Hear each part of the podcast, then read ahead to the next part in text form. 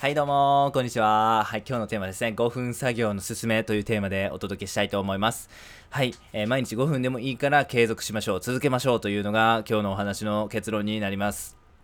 5分だけ、毎日5分だけ。まあ全然大したことない作業量なんですけども、1ヶ月後すごい量ができてるということに、まあ驚くというふうに思います。本当にこれは驚くと思います。ちょっと僕の体験談をさせていただきます。散歩してた時のランナーっていうお話なんですけども、あの、僕が散歩してまして、で、僕が歩くスピードよりもちょっと速いぐらいのスピードでランニングしてるランナーがいたんですよね。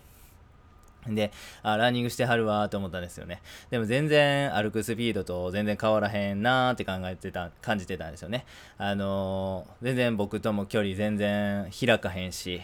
なんやったらもう僕がちょっと早歩きしてたら追いついてしまうんかな、じゃないかなぐらいのスピードでランニングしてるランナーがいたんですよね。で、しばらくして、パッて顔を上げて、そのランナーを見ると、もうはるか遠くに行ってたんですよね。豆粒。で、その時に、あのスピードでも歩くのと、こんなに差が生まれるんかってめちゃめちゃちょっと新鮮な驚きがありましたね。ほんでめっちゃ小さなことでも継続することでめちゃめちゃ大きな違いとか成果っていうものが生まれるんだっていうことをあの時感じました。なんで僕たちは継続をしていきましょう。で、その継続の第一歩として毎日5分間だけでも作業をし続ける、継続するということが、えー、をお勧めしたいと思います。なぜ継続が必要かということを考えていきたいと思います。成功するためにはですね、いいものを作らないといけないわけなんですよね。アップルがあれだけの時価総額を叩き出してるのは、やっぱりプロダクト iPhone であったりとか MacBook Pro であったりそのプロダクトいいものを作ってるからですよね。Google がこうすごい世界の覇者的にねあのいいサービスを提供し続けているっていうのはやっぱ彼らが提供するサービスが素晴らしくあの優秀で便利なものだからですよね。成功するためにはやっぱりいいものを作らないといけないっていうのが大前提になります。いいものを作るためには量をこなす必要があるんですね。なぜかというと僕たちは最初からいいものを作るためのスキルとか技術がないからなんですよね。これを高めるためには量をこなしていく以外に方法はありません。量をこなすことで徐々に徐々に質を高めることができて最終的にいい作品、いいものを作り出すことができます。たくさん作ったもので、えー、時代やその人のニーズに合ったものがあればお金になるっていう感じですね。例えばなんですけども、えー、有名な画家のピカソですね。ピカソの生涯の作品数ってどれくらいだと思いますか？えー、坂口恭平という作家が、えー、紹介してたんですけども、ピカソが一生かけて描いた絵は10万4 7 0 0 0枚らしい。誰が数えたのか知らんけど、1日で考えると4.4枚とな。わしは1日最低5枚やと、ピカソと手塚治虫とプルーストとディランを同時に敬意を払いつつ、負けたくないです。数では絶対に負けるつもりはない。とにかく数。まずは、質は死んでからということでですね。ピカソは、えー、14万7000枚生涯書き続けたみたいですね。めちゃめちゃすごいですよね。で、あと、ちょっと、この坂口恭平の、まあ、ツイートに、まあ、答えが出てるんですけどね、まあ、まずは量をこ、量が絶対的に必要だっていうふうに坂口恭平も考えてますね。それで、やっぱり量をしっかりこなす中で、しっかりと質っていうものが生まれてくるということですね。まあ、えっ、ー、と、まあ、まあ、本当にこのツイートが、まあ、答えだというふうに思います。まあ、まあ、前提としては、えー、ピカソが一生かけて描いた絵は、14万7000枚ですよね。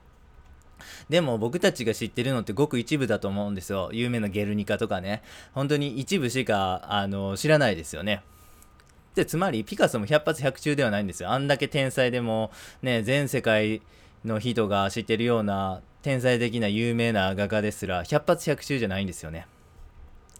まあ、それどころかですね、天才って言われる人たちの失敗エピソードってもう満載にあの世の中に転がってますね。まあ、トーマス・エジソンであれば、私は失敗したことがない。ただ1万通りのうまくいかない方法を見つけただけだっていうね。まあこれはもう見方を変えれば、あの、1万回失敗したっていうことになりますよね。ゴッホとかは、もう評価されるようになったのは死後ですからね。生前に売れたのは、あの、5000円ぐらいの絵1枚だけですからね。夏目漱石は引きこもりでしたからね。もうみんな失敗しまくってるんですよね。でも共通してるのは作りまくってるんですよね。作りまくってるから成功することができた。まあ、例えるなら宝くじ買いまくってるっていう感覚に近いと思うんですよね。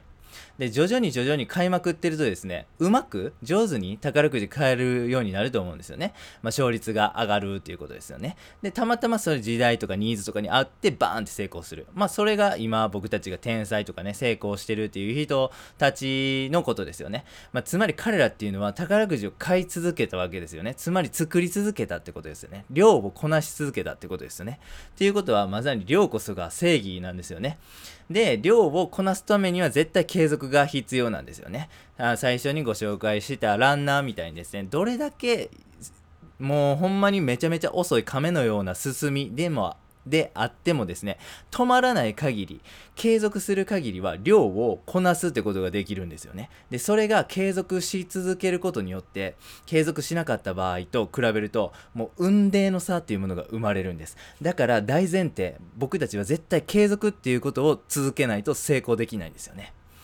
もうぜひですね、今日この瞬間から継続第一主義になってくださいね。で、そのまず第一歩は毎日5分だけやるっていう風に決めてください。ここで頑張ってね、2時間3時間俺はやりますよみたいな感じはやめてください。これは息切れしてしまいます。まずは5分です。まずは5分から始めてください。で、5分になれたら次は10分にしてください。で、10分になれたら次は15分にしてください。で、15分になれたら次は30分にしてくださいっていう感じで、本当に徐々に徐々に徐々に、全く自分が継続する上でストレスがない、辛くないっていう段階で、えー段階っていうか、まあ、そのレベルでも徐々に徐々に徐々に上げてください。一番怖いのは、しんどくなってやめることなんです。継続をやめるってことは一番怖いんです。もう最初の時点のスタートダッシュとかはいらない。最初の時点である程度スピード感を持って成長していく。これもいらない。継続するっていう癖。継続するっていうあの習慣化これのみを意識してくださいだからまずは毎日5分だけやってください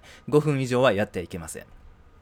5分を毎日ですね、数年間したら、もう僕はその人のことを人角の人物になってるっていう風に断言できます。もうそれくらいですね、継続の力っていうのはすごいです。そして継続し続けることによって僕たちのスキルはどんどん上がっていく。だから5分だったものが30分になり、1時間になり、そして何時間でもできるようになる。そしたらもっと成長加速しますよね。そしたら僕たちは宝くじをたくさん買うことができるから、成功できるチャンスがどんどん増えていくということですね。ぜひ継続第一主義っていう風になっていただきまして、その第一歩として、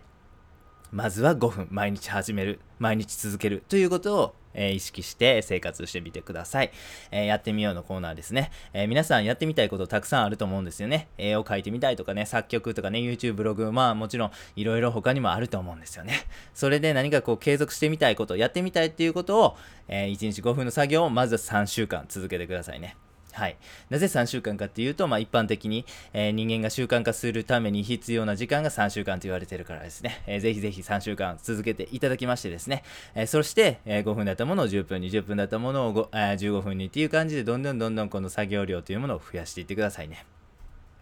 で、まあ、えっと、この継続化っていうのは最初の本当に習慣化する、定着化するまでが一番しんどいんですよね。だから高校の段階で挫折しないようにめちゃめちゃ工夫はしてください。で、その一つの工夫としてスケジュールにも、毎日のスケジュールに、えー、例えば10時から5分間は絶対自分の決めたことをやるみたいな感じで、もうスケジュールに入れてしまうとかね、そういう工夫とかいろいろあると思うんですよね。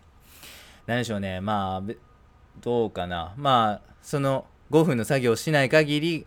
えー、ご飯食べないとか、何でしょうね。えー、例えば運動朝起きて散歩っていうものを習慣化したいっていう人やったらもう服はあトレーニングウェアを着て寝寝るとかね起きたらもうその瞬間から外に行けるとかねそういう工夫とかいろいろできると思うんですよね、えー、工夫でですね最初の一番しんどい3週間っていうのをぜひ乗り切ってくださいで、それがて、えーきえー、継続として定着化することによって、あなたは量をこなすことができる。量をこなすことによって、質を高めることができる。質を高めることによって、人々が欲しいと思えるプロダクトとかサービスとかを提供することができる。そうすることによって成功する確率が増えるということですね。もうそこから先は運ですね。はい。正直、いいものを作ったとしても、ゴッホみたいに、え、死後評価されるっていうパターンもありますからね。まあそこは、えー、人事を尽くして天命を待つですかね。えー、っていう気持ちでやってください。で、その前提として僕たちは、え、できる努力を100%でやる。それは継続ということになります。まずは1日5分から始めていっていただけるといいなというふうに感じております。はい、本日は以上になります。ありがとうございました。